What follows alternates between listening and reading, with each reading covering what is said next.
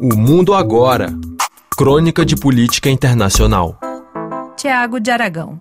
Essa semana, o presidente americano Joe Biden ele fez uma viagem muito importante, interessante e com consequências para a geopolítica global.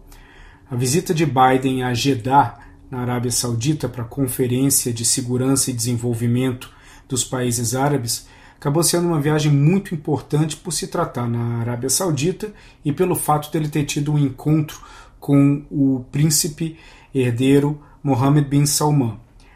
Há mais ou menos quatro anos, o jornalista Jamal Khashoggi foi assassinado na Turquia e vários indícios levantados pela inteligência americana demonstram que o mandante foi o príncipe bin Salman o príncipe saudita ele nega, ele diz que o grupo de indivíduos que realizou o assassinato na Turquia agiu por conta própria e acabaram presos onde ainda estão na Arábia Saudita. Essa foi a resposta que o Bin Salman acabou dando para o Biden quando perguntado sobre o tema.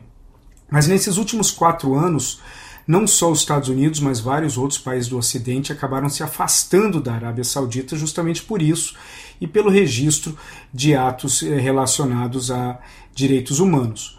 Esse vácuo não ficou vazio. A China se aproximou bastante da Arábia Saudita, acabou se tornando o maior importador de petróleo do país e, ao mesmo tempo, auxilia o governo saudita a diversificar um pouco a sua economia. Entre essa, alguns temas dessa diversificação entra o apoio chinês à exploração em minas de urânio dentro de território saudita.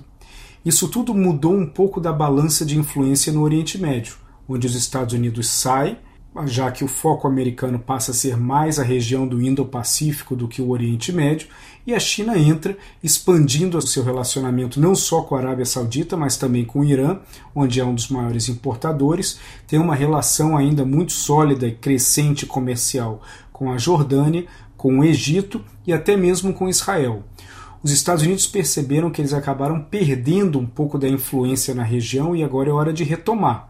Essa retomada ela não traz, não deixa de trazer problemas para Biden. Por exemplo, primeiro a questão de Khashoggi, que acabou levantando muitas perguntas em Washington sobre a validade dessa viagem até a Arábia Saudita.